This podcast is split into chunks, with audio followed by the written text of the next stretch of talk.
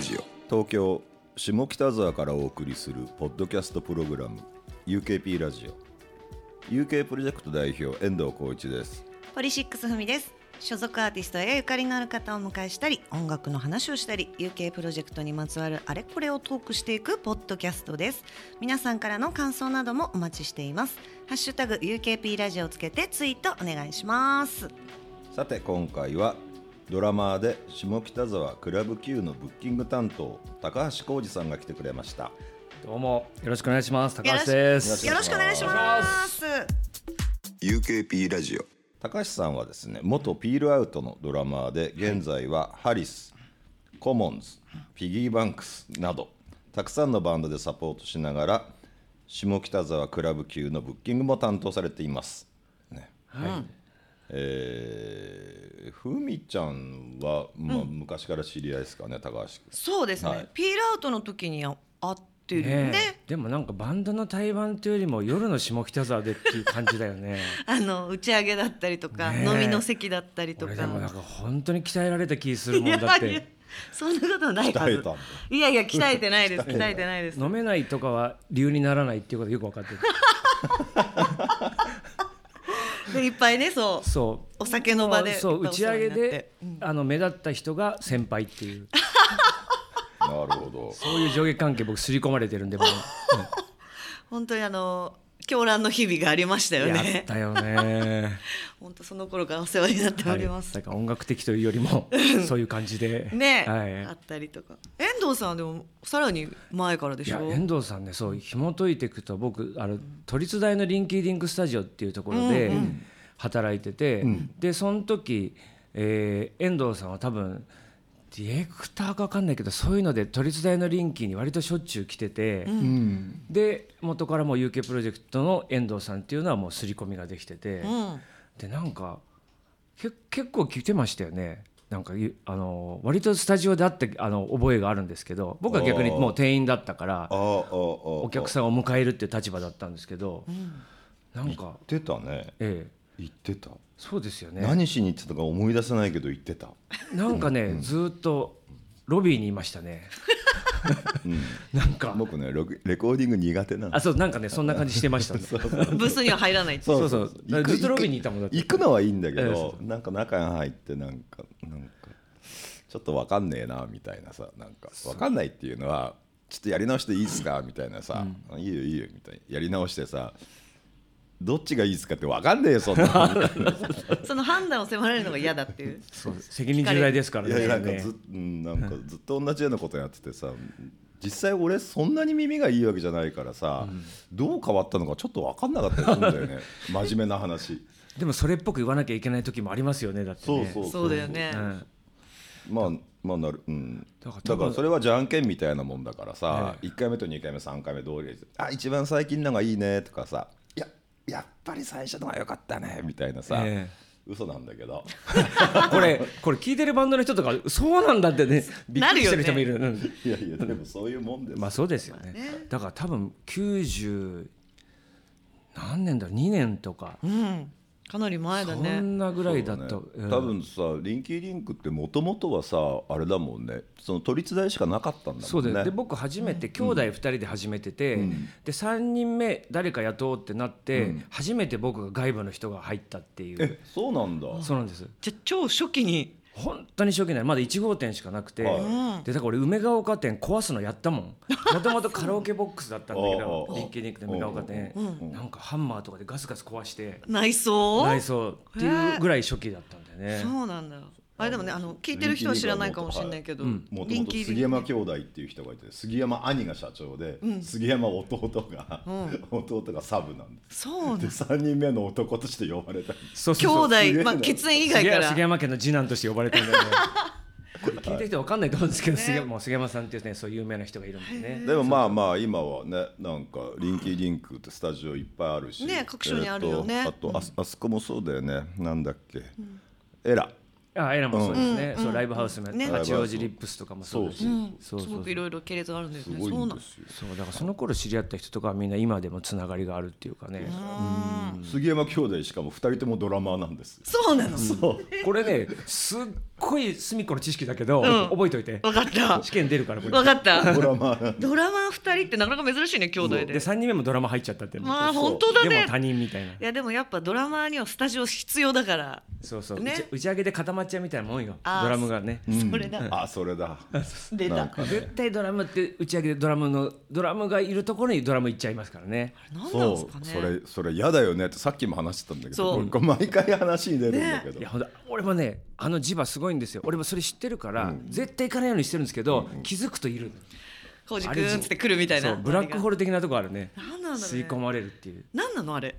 あれね別にドラマの話とかいや多分ね俺と話してくれる人はドラムしかいないって思うんじゃないからみんなみんなが思う の でもドラマの人って社交的な人もすごい多いじゃないそうそうそうなんだけど、だから社交的な人が固まっちゃうっていうか何の意味もない社交性っていう、ねえそうもっといい方にいっぱい外に使えばいいのにってそいううそうお宅の矢野くんもそういう感じでしょでもそうそうドラマーにはすごい人懐っこい感じでああそうそう矢野くんもそうだもんね、初対面とは思えない感じだったもん最初 会った時本当すいませんいやいやいいのいいのいやいいのいいのよ、いいのだからほら打ち解けられたわけだから、ねまあうんドラマーのねそうブそうラそうックホールのねそうそう中で いやいややっぱあるんだねなん で、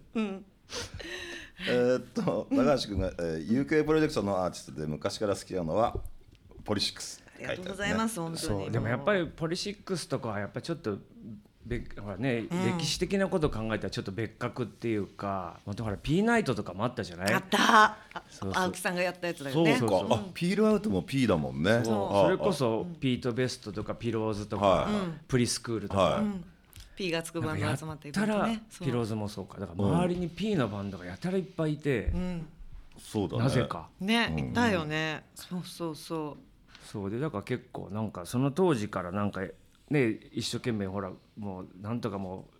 一戦でやろうってうん戦ってた人がたちが今でもこうね新しいことやってトライし続けてるっていうのは結構刺激になるっていうかねうかありがたいいや本当にだからすごい勝手にシンパシー感じてるっていうあかりがたいだからむしろぜ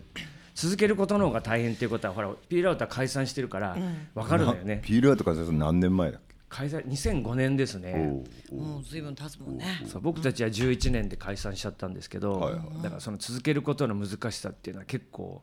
分かってるつもりというか、だから逆にポリシックスがこう今でもね続けられてるっていうのは相当ありがたいと思っておりますよ。いやいやいやも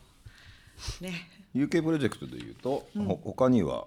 ロストインタイムとかポットショットですね、そうですね、だからそこもなんか結構やっぱり同じ時代を生きてきたなっていう意識がある人たちっていうのはやっぱありますね、ロストインタイムも結構ピールアウト解散のあたりとかに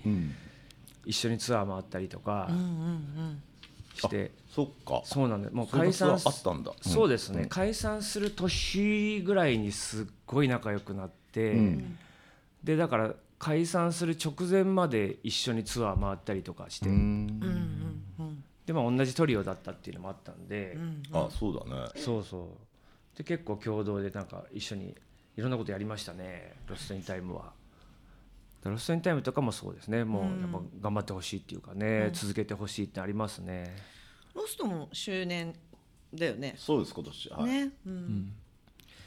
らポットショットもそうですね、ポットショットも P だし、うんねだから当時一緒にイベントいっぱい出たりとかもしたよねそうそうそうそうだからやっぱあの頃の人たちがみんな今でも一線でやってるっていうのは本当にね僕もだからもうバンドの形は違うけどまあ仕事しながらもドラマは叩き続けたいなと思う原動力ではありますよね、やっぱやめられまあやめないやめるっていう選択肢がないっていうのはあるんですけど、それでもやっぱりね活動活躍してるところを見ると刺激は受けますよねやっぱね。なるほどピールアウトをフジロックで何回も見ましたよねああねなんか解散するまではなんか結構呼んでもらえてはいはいなんかなんかすっかり売れてると思われてて。はいなんか本人たちも一瞬勘違いした時期があって、あこれはちょっと来ちゃったんじゃないのと思ってもうガンってリキッドとか取ると、あれなんかむしろちょっと減ってないみたいな なんかフェスマジックを痛感したね結構ねあれねあいーやでも本当ね最初の頃のフジロックとかさ、結構ずっと出てるイメージあそるうそうなもんんかねね、レッドマーキーっていう レッドマーキーじゃねえかあレッドマーキキーですねあレッそうドそマーうキーってイメージがすげえあるそうそうレッドマーキーは結構出させてもらってて、そうそうだからまたねなんか違った形でもね、いやそのフジロックにももう一回出たいなっていうのはやっぱじ心の中では結構ある目標っていうか、また呼ばれるようになろうっては思ってるというかその2005年で解散してからまだ出て出れてないから、何かやっぱ何でもいいからちょっとやっぱもう一回あのステージ踏みたいなっていうのはこの年でも今でもやっぱ思うっていう。うんなんなんでもよくないっしょなんかまあでもなんかドラマーとして出るんであればなんかあねードラマーとしてねそういやごめんごめんそ ういやいやもしかしたらまあ何でもいいって言うといねや何でもいいって言ったら形ありますからね MC の原島君の背中からあ青が出てきたそれうちうちまで橋本さんが熱いジャケットそうそうそうそう脱がしてあげるとかで何でもいいってそう なっちゃうそうそうなっ確ちゃうかからにそっちじゃないそうよくね何でもありますからねドラマ役はね職はねそうはいドラマーとしてちょっと帰ってきたいなという目標があります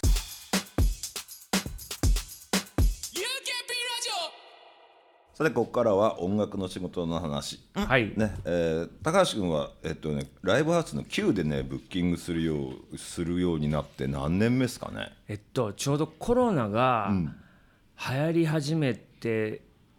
年の3月なんで今から3年前ですねなるほどちょうどだから1月2月とかコロナがわーって出てきたとこの3月に入った、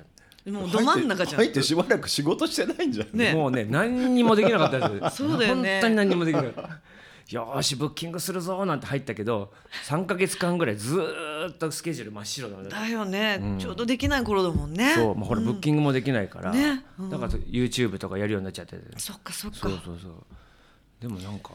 結構それでもやろうとしてくれる人たちがいたっていうのは結構やっぱ印象に残ってるっていうかねでもやっぱほら箱としてはやっぱできないからね、ややらやめやらざやれやれなかったんだけど、そっかブッキングとして入ったのに最初はその YouTube の方の そうお仕事が多かなんったか結構ほらもうやることないからさ考える時間があるのよ、でほら Q の兄さんとかも結構考える時間あるから高橋君じゃあドラム叩きながらちょっとううどん作ってみようかみたいな えどういうこと いやそういうことになっちゃう時間がありすぎるとだからねしかもあれあんまり見られてないんだよねもうこれがもうなんかね悲しいこれもう体張ってやったにもかかわらずなんかね人間ね空き時間あっちゃダメダメなんだダメダメダメ余計なこと考えちゃうから忙しかったらそんなこと考えないじゃないまあまあねまあね、ううんん考える時間あるとそういうこと考えちゃうからだからでもそういう YouTube やったりとか、でもまあとりあえずもうブッキングもうコロナは明けるだろうと信じてブッキングはし続けてたけど、もう秋ぐらいにできませんかとかいう感じででもまあしょっちゅうほらそれでもあよし決まったと思うと非常事態宣言が出てできなくなったとか、そうだね延期中止とかもうだからどんな状況でももう何とも思わなくなったタフさは身につきついたかももうライブは飛ぶもんだと思ってるか ら今でもほらできた時にはさ感謝が半端ないねああそうだよあーね今日もできたありがとうっていうところが日々今続いてるっていう感じいまだになるほど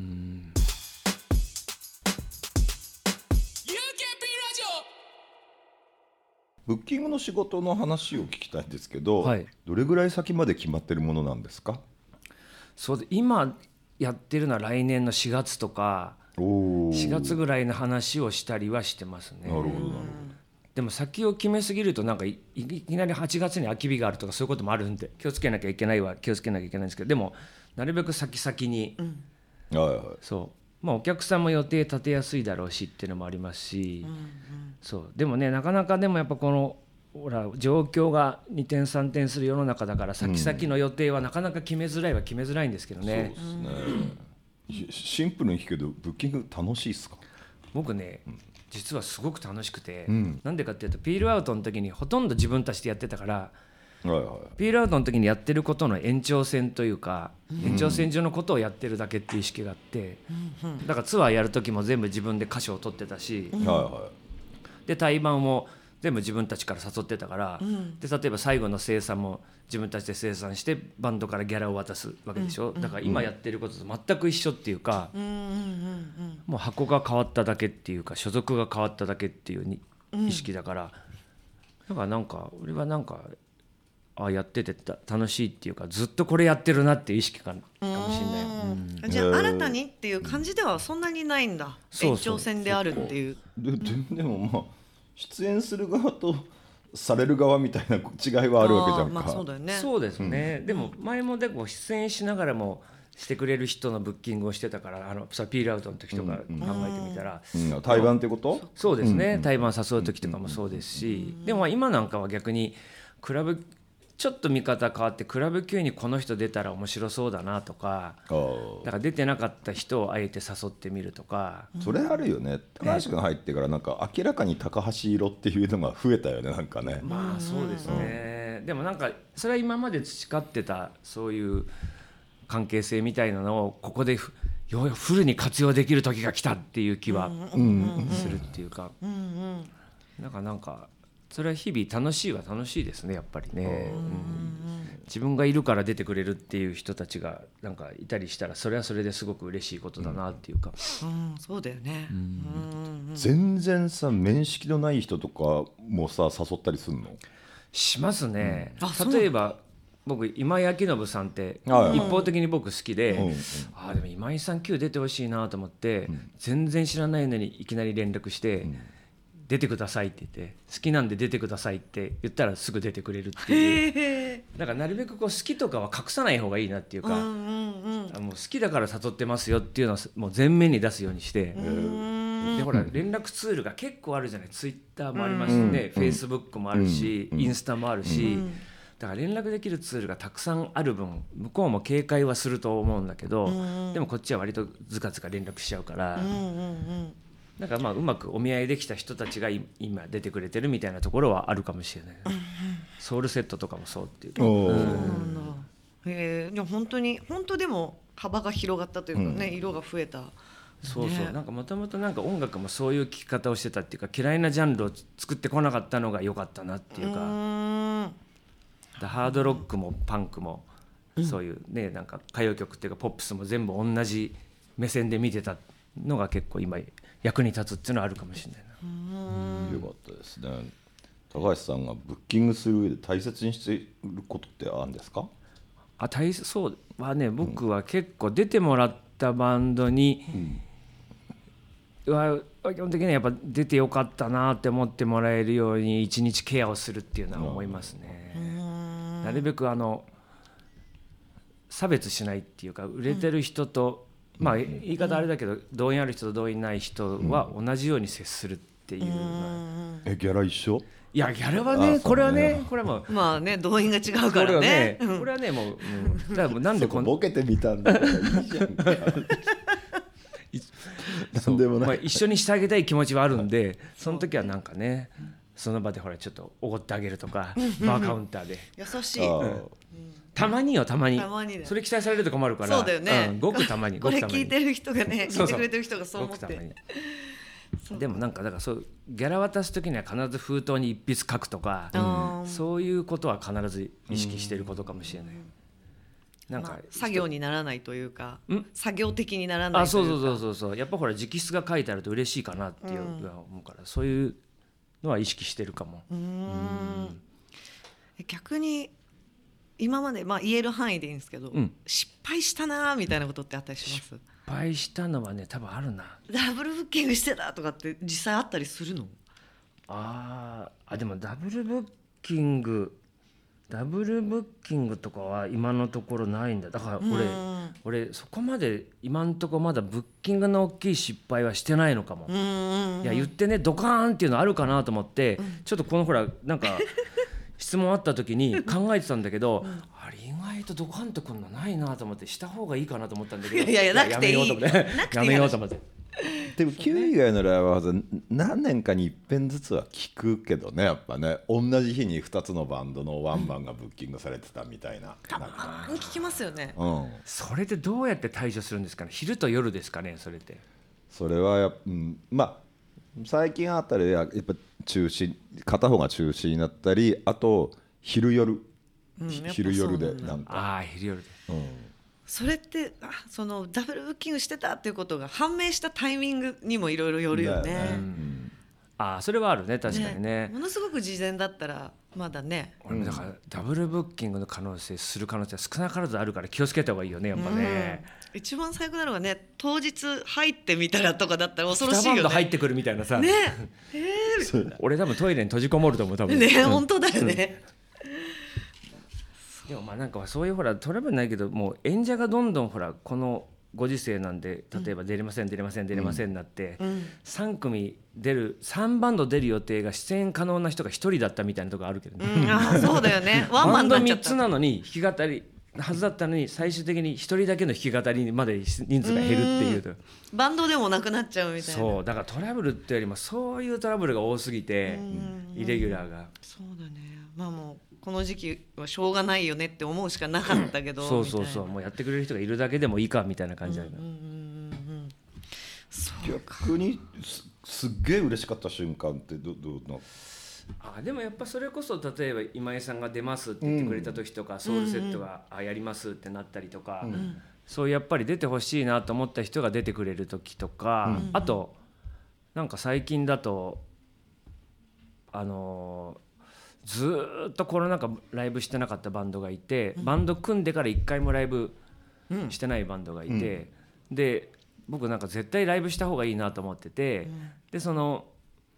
マネージャーの人にもうライブしませんいい加減って言って、でライブを今年の4月にしてもらって、そしたらあのスリーマンだったんですけど、その人バンドで70人ぐらいお客さん呼んで、んでそこから456と毎月やって70人ずつ呼んでる毎月、だからそういうのがああのそうバグホリックってバンドで,、でそのバンドとかはあなんか言ってよかったなっていうかこれブッキング冥利に尽きるなっていうかやってもらって。ですねたいなねそうでそのバンドもなんかどんどんいい形でこう転がり始めたから、あなんかその手助けはちょっとできたかなっていうのは思いましたねあ。のうんうん昔ってさライブハウスのさ人ってさ怖かったじゃんなんかなんか必ず説教するみたいないやさ俺もうだってもう生産する時昔のロフトとかってもう怒られた記憶しかな いですもんなんでこんなに出て怒られるんだろうっていうあのそれってどこ,、まあ、どこのライブハウスでもさ必ずなんなんていうかな叱咤激励みたいなさ今日こういうとこ悪いんだよみたいな感じで一言言うみたいなのがあって、それの変それがさ悪い方に行ってさずっと説教してる人いいっぱいいたじゃん。いやいやそうそうだからもう生産の時に生産で大体電車なくなっちゃうんですよねだから三あの聞いてて、うんうんうん、順序1番目から生産していくから3番目とかのバンドは大体電車なくなるっていう、それぞれほら熱くなっちゃうからなんかもう一晩で1時間ずつ話とかして、もう街が大変だだからね10時ぐらいから話し始めると、俺だって生産1時ぐらいとかあったもんだって、マジでマジ1時から生産かとかちゃんとも冷静に判断できないけどと思って本当だよね、でその時にだからそうだ何月何日空いてるいいよねブッキングしてみてあいいっすみたいな早く帰りたいしみたいなそういうシステムあったねけど。まあそんな時代を経て今はどういうライブハウスのおっちゃんになってる高橋君は。あー今でもだいぶは接しやすいんじゃないですかねななるべく声かけるようにしてるし、そうなるべくこう共通項を見出すっていうかだから何でもなくても急に遊びに来てよっていうようにはしてるっていうか、まあ、それがほらだい、まあ、そんなもんだったじゃんだってさ、何にもなくても夜ほら誰か打ち上げしてるかなみたいに来て、そうだあねいたみたいなのあるじゃない、そこからふく膨らんだりとかねそうそうそろういろあったもんねそこからほら下手したらバンドができたりすることもあるだろうし、イベントができることもあるし、だからやっぱでもまだそういうほら SNS 上のつながりじゃないつながりをまだ信じてる世代だからかもしれないよね、とにかく来てって言っちゃうのって、うんうんうんうん携帯で済ませないようにはしようとは思ってるっていうかなんか、そうだね最近ってやっぱりす少しずつまあコロナもなんか抜けてきたなっていう実感がありますそうですねやっぱやりたいって言ってくれるバンドが増えたりとかあとお客さんもまあ結構来るようにうんうんあのー来てくれるようにはなったんでちょっとずつはあるけどそれでもやっぱりまだ半分ぐらいなんじゃないかなって気がしますけどねなんか当時の来て来て300人呼んでたようなバンドとか150ぐらいとかっていうこう普通にちゃんとやろうと思ってもやっぱりまだなかなかそう戻らないっていう気はあるけどでも逆にほらもうコロナの時に50人入ったらすごいねっていうあのし習慣になっちゃってるから、50超えたら今日すごいんじゃないみたいになるようになっちゃってるからねそれそれはよくないんだけどでもまあまあそれから比べたらね100人は人が来てくれるようになったとかたらすごいことっていうかねまあどこまで戻るかわからないけど基本的にはでも同じようなあのテンションでずっと迎え入りたいなとは思うけどね。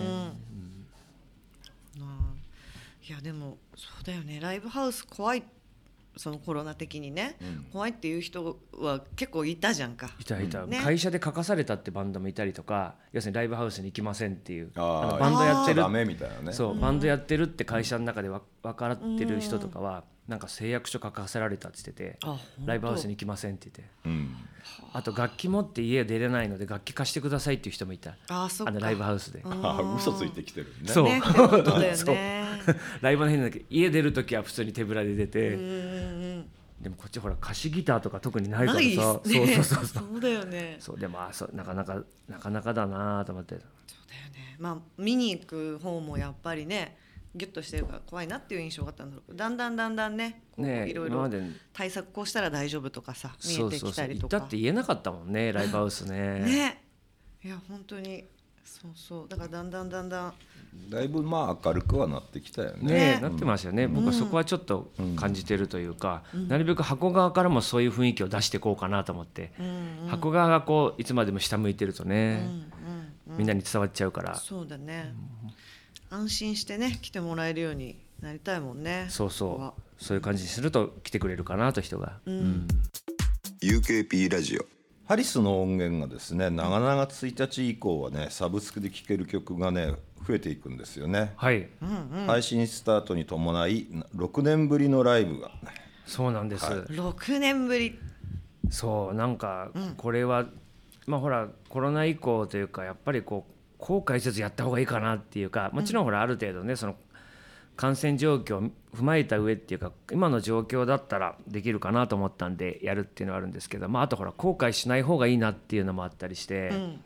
もう明日どうなるか分かんないっていうかね、急にまたライブ実際やっちゃダメですうんね、とかなったりすることだってないとは言えないし、もうなんかよしもうやろうっていうのが割と6年かかったけど、コロナを経て良かったような気がするな。一個なんかこう背中を押す一個の何かそうそうなったそうそみうたいな後悔しないでやった方がいいんじゃないかっていうところで6年ぶりだけどまあ Q っていうね、ホームグラウンドがあるし自分も働いてるっていうのもあったんで、よし Q でちょっと6年ぶりにやろうかっていうことに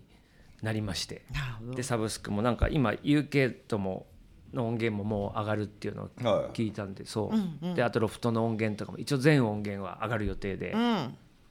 ぜひ聞いていただければ。ですねハでリもスとあロッキン一郎だよねそうですね。でもう一個ちょっとゲストバンド今、で、あのもうすぐ告知はできると思うんですけど、そういうバンド入れてやる予定でございます。 9月18日日曜日下北沢クラブ9にてはいぜひぜひチェックしてくだよろしさくいお願いします。そしてそして12月4日に55歳おうそうね。になるおう高橋さん55点もう受けるよねね。え五十五点ってね。ねえ55点っそうて感じだよねもう自分もう自分が20代とかの55って言ったらもうちょっとなんかね、うんすごい大人な感じしてたよねスルスル大人どころかもうおじいちゃんな感じしてたよだって おじいちゃんまでいかないけどうんでも、ねそれが今自分がなってみると意外と さもうみんなやめないから音楽そうね先輩まだいっぱい詰まってるしいまあ55で1日敬語しか使わない日あるもん ねだに一番下だ俺みたいなそうおかしいなこれって言うんだけどみんなやめないんだみんねな元気ですからねそうそうそうだからちょうど4日が日曜日だったからああなんかせっかくだったらななんて思って、ねこの記念したイベントそうそうなんかするんだねねうんちょっといっぱい叩いてみようかなと思ってせっかくだった出らと思まってしたねそういっぱい叩いてみようかなシリーズそうそうそうあえちなみに現状言えるところまででいいんですけどどん言なえるところはね、まあ別にあれだけどあの要するに Q で始めた時から知り合った例えばノーナリーブスの豪太とか、あの豪太とかエレクトリックグラスブルバルーンの筒井君とか、あの要するに織さん織誠さんとか、はいそういう人に出てもらったりとか、あとそういう Q あの何 Q 入っ例えば Q で知り合った人たちとあとその以外に知り合った自分のちょっとまた違うロックンロールの人脈っていうかさ、ロッカーズの人だったりとかルースターズの人だったりとか、そういう人に出てもらって、であともう一個はちょっと何かでやろうかなといろいろと何かといいですね盛りだくさんな感じだねじゃあそうそうだからまあ自分がそう55歳であなった時にいまだにつながれてる人たちにちょっと声かけて一堂に、例えばそうね豪太がいるのにこうルースターズのメンバーがいるとか絶対ないだろうしないよねそうだからそういうのはちょっと自分じゃないとできないかなと思って、そういうことをちょっとやりたいなと思ってなるほどね楽しみにしてます、はいこちらもぜひぜひチェックしてくださいぜひお願いします。これって SNS とか見たらいろいろチェックもさそうそうそう一番そうできるまだあの全然告知とかはあの、予定してないんだけど、でもまあちょっとずつ出してってやろうかなと思っておりますので、ぜひぜひぜひぜひそしてそして、この Q のねブッキングを担当するようになってからドラムを叩く回数が増えたそうなんですけど、なんで ねそうななんで 要すちるょっとに叩いてが多いってドことラムセットがライブハウスに置いてあるのと同じ感覚であドラマーいるんだみた いなうんちょっと叩いてよってことじゃあ本当にだからほら例えばボーカルとギターだけのユニットの人が来ると、ちょっと一曲いいみたいなマジでいやあるのよ本当に、レンタルドラマーみたいな、いや本当 俺機材費に書いてもらいたいなと思って、ねえ入れたら機材費のところに高橋って書いておいてほしい、ねうんドラム叩きますそうそうそう。いやでもね結構あるのよそれ。あるんだかだらねもう本当叩く回数増えたと思う。あ本当え、まあさもすちがろにんしあ何当日じゃないよね当日よ。マジで、うん 本当すごいねなんなのそれでもほら貸しギターよりレアじゃん うん普でも通ほらないよねまあ仕事に支障のないようにリハしないで本番だけならいいですよと か。でもほら一応。一応ほらお結構いろんなもん聞いてきたからまあなんとか対処できるんだよ例えば「ルースターズのあれやりたいんだけど」だったら、まあ、まあなんとかなるかみたいな、うんうんでもそういう時に限って配信もあんのよだからあ明らかに目が泳いでるところがずっと配信されるっていうね次なんだっけ次なんだっけって思いながらねあすごいでもそれオッケーするのすごいねフットワークが軽いさすまがあでもほらねいや一緒にどうって言われたらだってそうじゃんほら飲みに行かないって言われて断らないのと一緒じゃない当時当時よ、まあね当時うん今はさすがに大人になってからあれだけどその感覚には近いよねそうねえ演奏に関して言ったらさ、うんうんうんうんうんえ飲み会とかって断らないっしょみたい なその感じ、うん、ある意味地獄じゃないですかそうそうそう分かってるんだけど行っちゃうっていう、うんうんえー、すごいなそういうことだったのねそうそうそうななんのかよサポートでたた叩いてくださいっていうふうにこう人と会う機会が増えたから多いとかじゃなくて当日9人いるからっていうだけの理って由がいうこれ面白いでもな仕事に支障がないようにリハなしで本番だけだったらいいよっていう返事もすごくない、ね、それもねなんでリハはダメでなんで本番 OK なんだろうとかねいやでも大抵お願いされるのが自分より年上のミュージシャンが多いんですよねだあからそれはもうちょっとほらやっぱノーっていう選択肢はちょっとないじゃないやっぱさ確かに確かあにねのロック上下関係で生きてたものとしてはね、ううんんうんもうイエスしか残ってないが答えは、はいしかうん、そうだよねでまあ兄さんに相談してこういうのあったんですけどとかってでもほら俺もやっぱあんまり仕事に支障きたしてもさ本末転倒になっちゃうからじゃあ本番だけでみたいなうんうんでもほら本番まではブッキング業務してるから曲の構成を覚えるってなんか書くっていうわけにもいかないうんしそうだよねそうだからなんかとりあえずブッキングしながら頭でこう歌って次多分8回ぐらいやったらサビ行ってたよなとかやりながらこうマジすごいあじゃあ本当構成これでって構成表渡されるわけでもなくないないない原曲まんまでっていうのをちゃんと確認するタイミングがあるわけでもなくないだからねドラマーってね何でもとりあえずドラム叩けるだろうと思われてる節はあるよねやっぱりねギターとかベースギターとかベースって意外とそんなないじゃないみーちゃんちょっと来てこの曲ちょっと、ま、今ちょっと弾いてくんないとか言ってさ、ある程度ほらきコードとか教えてくれるじゃない、まあそうだよねドラマーそういうのないからさコードもないじゃないまあ大体こんぐらいの速さみたいなぐらい、うんとりあえず俺入るから入ってきてみたいなああそっ かわはあ先に入られちゃうからさ入らざるを得ないんだよねいやすごいなカウントしてくれカウントして入ってって言われたらほらテンポどれくらいですかって聞けるんだけど、テンポすらも聞けないっていう 俺入るからこのテンポでみたいなついてきてそうそうよろしくみたいな押すみたいな強いないろいろ、だから期待はられるよねやっぱね、まあそうだよね アドリブ対応そうそうすごいそんなねこうそういうパターンかとは思ってなかったんだけどドラマを叩く回数が増えた高橋さん、はいでこれから先、うんあの高橋さんがやっていきたいこととか、はいやってみたいこととかってありますそうだやっぱりでも、やっていきたいことかでもやっぱとにかく急に出たことない人に出てもらうっていうのが本当に目標でかつまあいつも出て、ね、くれる人をまあ大事にしつつ、まあなんかやっぱ面白いライブハウスになればいいなとは思うかもしれないねやっぱね。このライブハウスのブッキングこの毎月見てるけど面白いよねって言われるようになりたいっていうのはあるかも。こ個人的にとかはあったりしますか個人的には、今ねそう僕ねクラッシュザ・クラッシュってバンドが大好きで、大好きだもんねクラッシュの本を本気で今出したいなと思ってて、ん本気でちょっといろんなとこに相談してるっていう感じいあ相談出中だす出すってどういうことやねあのザ・クラッシュが、うんやっぱ日本人とすごいゆかりがあって、うんうん結構だからクラッシュと日本につ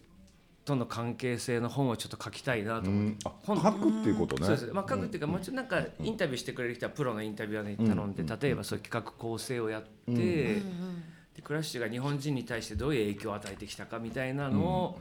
いや意外とクラッシュのメンバーにあった日本人がすごいたくさんいて、うんそうだよねでその人たちはみんなものすごいドラマチックな言い方をしてて。でこんなにドラマチックな相方をしてる日本人がこんなに自自分の周りだけでもめすごくたくさんいる一冊本ができるぐらいに、スストーリーがある出会いがいっぱいあってあこれを一冊にまとめたら、クラッシュってすごいバンドだったんだなっていうのが分かるんじゃないかなと思って、実際本当にちょっと各所に相談してるっていう感じで良いですねそうそうで出せるといい、まあ、これもう仕事の金もあるからそうだよねそうそうだからきっきり一応でできないしね、うん、上司に相談しつつ、うんなんかそれはちょっといできたらいいなとは思ってた。へえそうかそれもちょっと楽しみにしてますもん、そうそうそれもなんか自分のちょっとこうやりたいことっていうか、ライブハウスではもちろんね頑張ってやるけど個人的な自分の人生においてのこうなんか残したいものっていう意そ味れいいでよねでもななんかこれ別に何年かかってもやれることだもんねかねそうなんですよ、そうそうだからそれそれまず遠藤さんが言ってくれたのことと同じっていうか、あ60でも65でもできるなこれと思って、だから10年間ぐらいかけてゆっくりやって、65で出版でもいいし、ちょっと長い目で見れることだったらあこう本を出すことかなっていうのはちょっと思ったりして。いやめちゃめちゃ素敵だと思います、うんね、ちょっと見守っててください。楽しみにしてます、はい本当に